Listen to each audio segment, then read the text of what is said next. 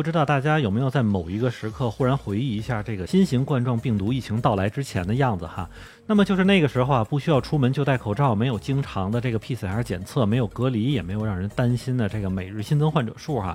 其实呢，因为咱们国内的这个防疫控制水平非常好，所以说对这个事情的感觉可能不那么明显。但是对于不少海外的这个民众来说呢，似乎情况就不这么好了。那么虽然截止到今天呢，日本的疫情已经在逐渐的恢复过程中了，但是旁边的韩国似乎有点抬头了哈。而且呢，有不少欧美的国家还在折腾着自己那些不太有用的这个防疫措施。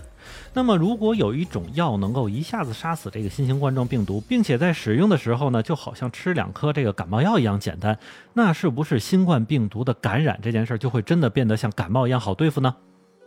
您正在收听的是《下站时东京》，我是在站台等你的八尾，欢迎各位回来，我还是在站台等着你的八尾。那么说起上面这些事情啊，其实它的原因就是我在今天看到了一个新闻，那么就是由美国制药大厂默克和德国的瑞吉贝尔联合开发的新型冠状病毒口服治疗药呢，也是弄得差不多了，预计会在今年十一月份的时候和美国疾控中心这边来提交紧急使用的申请。那么如果美国疾控中心这边能够非常顺利的通过该药的审批呢，那么日本也将会在随后同期引进这款药进入日本市场。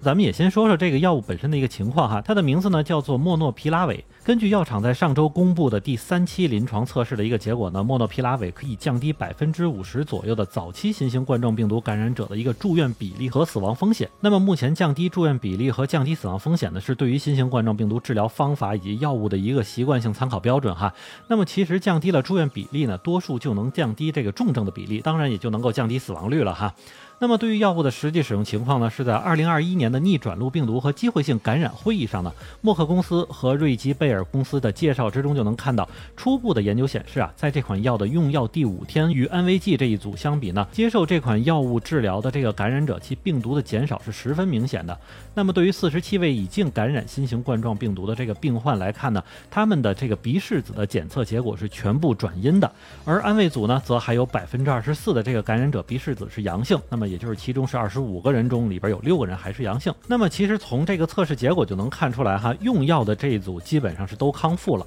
那么没有用药这一组呢，大概还是有四分之一的人是还是继续保持了阳性。不过咱们说到这里哈，说的都还是美国做的药进来日本。那么日本自己其实在这边呢也真的没有闲着，因为一家叫做岩野义的日本制药大厂呢，也是在拼命的去研究新型冠状病毒的口服治疗药哈。因为毕竟在整个疫情开始的一年半中啊，号称有着世界上先进医疗。体系的日本呢，确实连一种药物都没有开发出来，而是等着美国啊、英国这样的疫苗来救场。单就这件事儿来说哈，不光花钱多，而且人家有货没货，什么时候给你货，多少还要听药厂的意思。那么在第一轮没有跟上节奏的日本呢，也在第二轮治疗药物的研究方面使足了力气来进行开发。那么从岩野义这边给出的具体消息可以看到，他们这次研发的这个新型冠状病毒的口服治疗药呢，是采用每天服用、连续五天为一个治疗周期的方式来进行。而在治疗效果方面呢，也跟咱们上面说过的这个美国默克生产的这个药物是差不多的，所以是可以降低早期患者以及轻症患者的住院比例和死亡率。而且另外也有说法来说呢，说这种药物不仅仅是能够提供治疗能力哈，甚至还有一定的预防能力。那么岩野义这边呢，也是从今年的七月份开始进行了初期的临床测试，并且从九月二十七号开始呢，就要进入最终阶段的临床测试了。那么在这里边呢，他们也是选出了两千一百名轻症或者无症状感染者来进行测试啊。那么测试结果呢，我们也是这个拭目以待哈。那么如果一切顺利的话，岩野义将会在两个月内正式向日本政府提出这个使用许可，并且最快呢，将会在年底就能够供应药物了。然后按照岩野义自己的说法呢，是能够在年底之前生产出一百万。份药物啊，当然也不光是这个口服治疗药哈，岩野义这边还推出了一种非常有趣的疫苗，它是通过鼻腔黏膜来进行药液喷射之后，来让这个人们去获得免疫效果的。但是目前呢，这种疫苗暂时还没有上市，而且真正的临床试验呢，也将会从明年开始执行。而当我们都觉得岩野义这边真是特别了不起的时候呢，岩野义自己的社长就站出来说啊，其实这样的一个原因是因为公司现在把百分之八十的研发资源都用在了针对新型冠状病毒药物的研发上，所以公司这边呢也是真的拼上了所有要努一把力。不过能想到的是，只要岩野义这边可以顺利的把药物拿出来，那么日本政府的采购呢，也将会变成一个绝对的事情。而岩野义恐怕也真的会因为这款药物的成功呢，成为日本首屈一指的这个制药公司啊。那么如果一定要说日本制药厂没能力生产新型冠状病毒的疫苗呢，其实也不准确哈。因为一款药物也好，疫苗也好，那么在前期研发的时候呢，成本是非常之高的，除非能够确定有着非常足够的订单来打平研发费用，并且之后狠赚一笔的情况，否则不少药厂是根本。不想费这个劲儿了，而这一点呢，也是为什么在新冠病毒开始之前呢，日本这边在看到了美国各种疫苗推出之后，自己就不再费劲儿弄了哈，因为他非常清楚，美国是肯定不会把这部分利润让给日本的。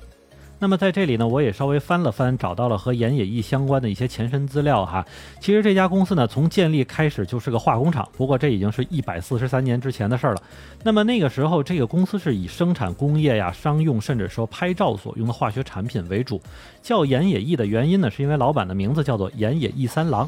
而他们是在一九零九年的时候成功研发出了一种治疗胃酸过多的药物之后，才正式转行来开始干医药制造的行业的。那么再回到咱们这次节目的开头哈，就是这些药物和疫苗的推出能不能让这个新型冠状病毒成为感冒的存在呢？在这里呢，我可能稍微要悲观一些哈，因为在这个新冠疫情刚开始的时候，这个专家们就明确说明了这个病毒的易突变性哈。除此之外呢，这个新型冠状病毒和感冒的最大一个区别就是它不分时间、不分场合都有着非常高的传染性，也。就是说，虽然对新型冠状病毒的治疗越来越简单了，但是避免传染将会是一个更加长久的话题。所以节目的最后呢，还是要劝各位朋友一句哈：虽然新药将来会越来越多的上市，但是保持自己不被感染才是最为重要的。因为一旦感染了，是真的很难受啊。好的，那么谢谢大家收听下站时东京，我还是在站台等你的八尾。